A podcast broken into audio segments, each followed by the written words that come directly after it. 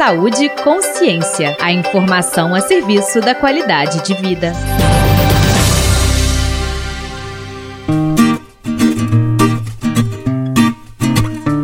Olá! São muitos mitos quando o assunto é a alimentação das mamães lactantes.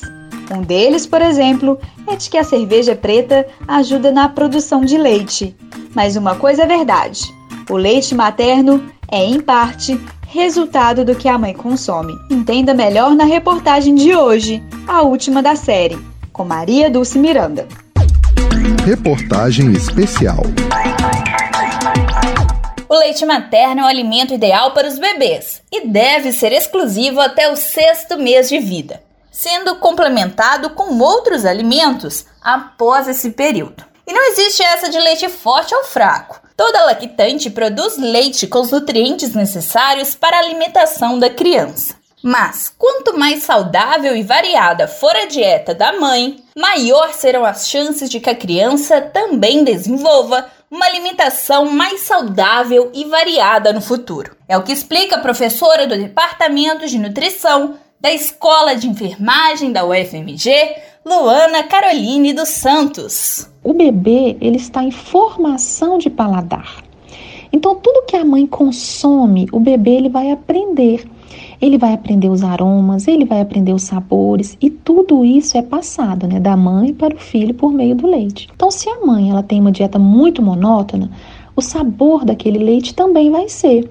E isso pode ter um impacto negativo no momento da introdução da alimentação complementar. Então, o que a gente verifica é que aqueles bebês, né, cujas mães elas têm uma alimentação saudável, uma alimentação variada, no momento da introdução da alimentação complementar, eles tendem a ter maior aceitação a diferentes alimentos. Existem muitos mitos sobre a influência da alimentação da mãe na amamentação.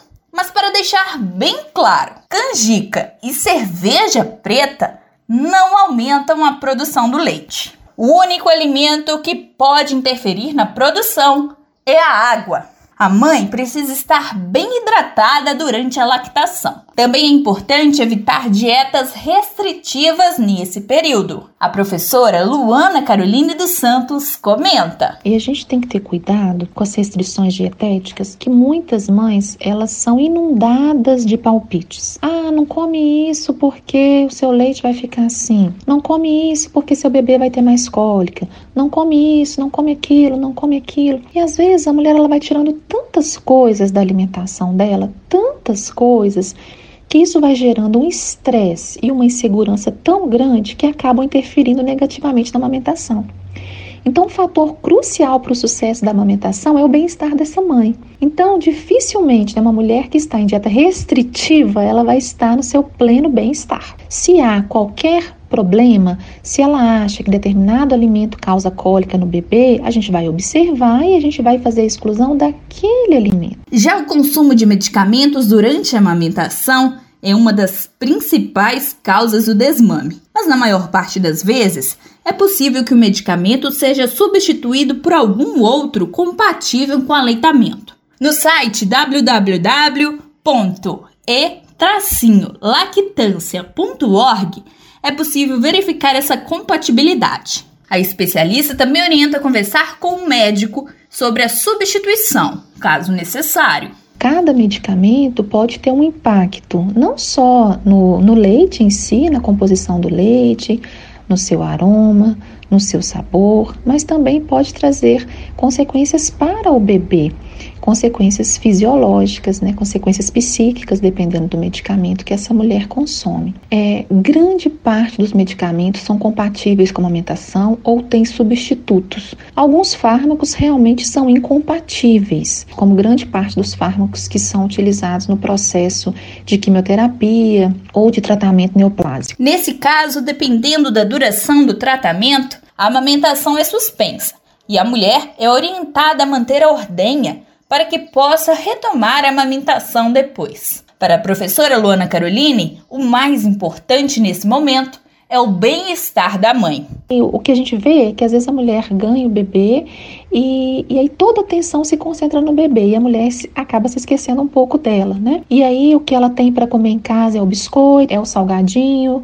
E aí, mais uma vez, vem a importância da rede de apoio. Então, das pessoas que estarem ao redor ajudarem a mulher a ter uma alimentação saudável.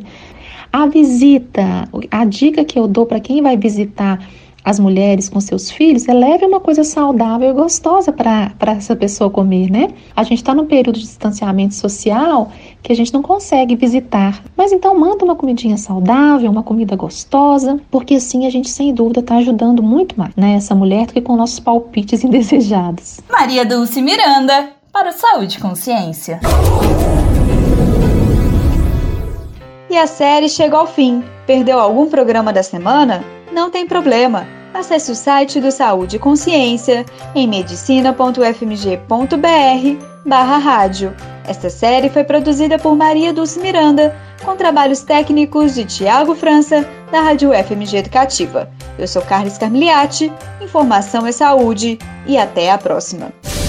Você ouviu Saúde e Consciência uma produção do Centro de Comunicação Social da Faculdade de Medicina da UFMG.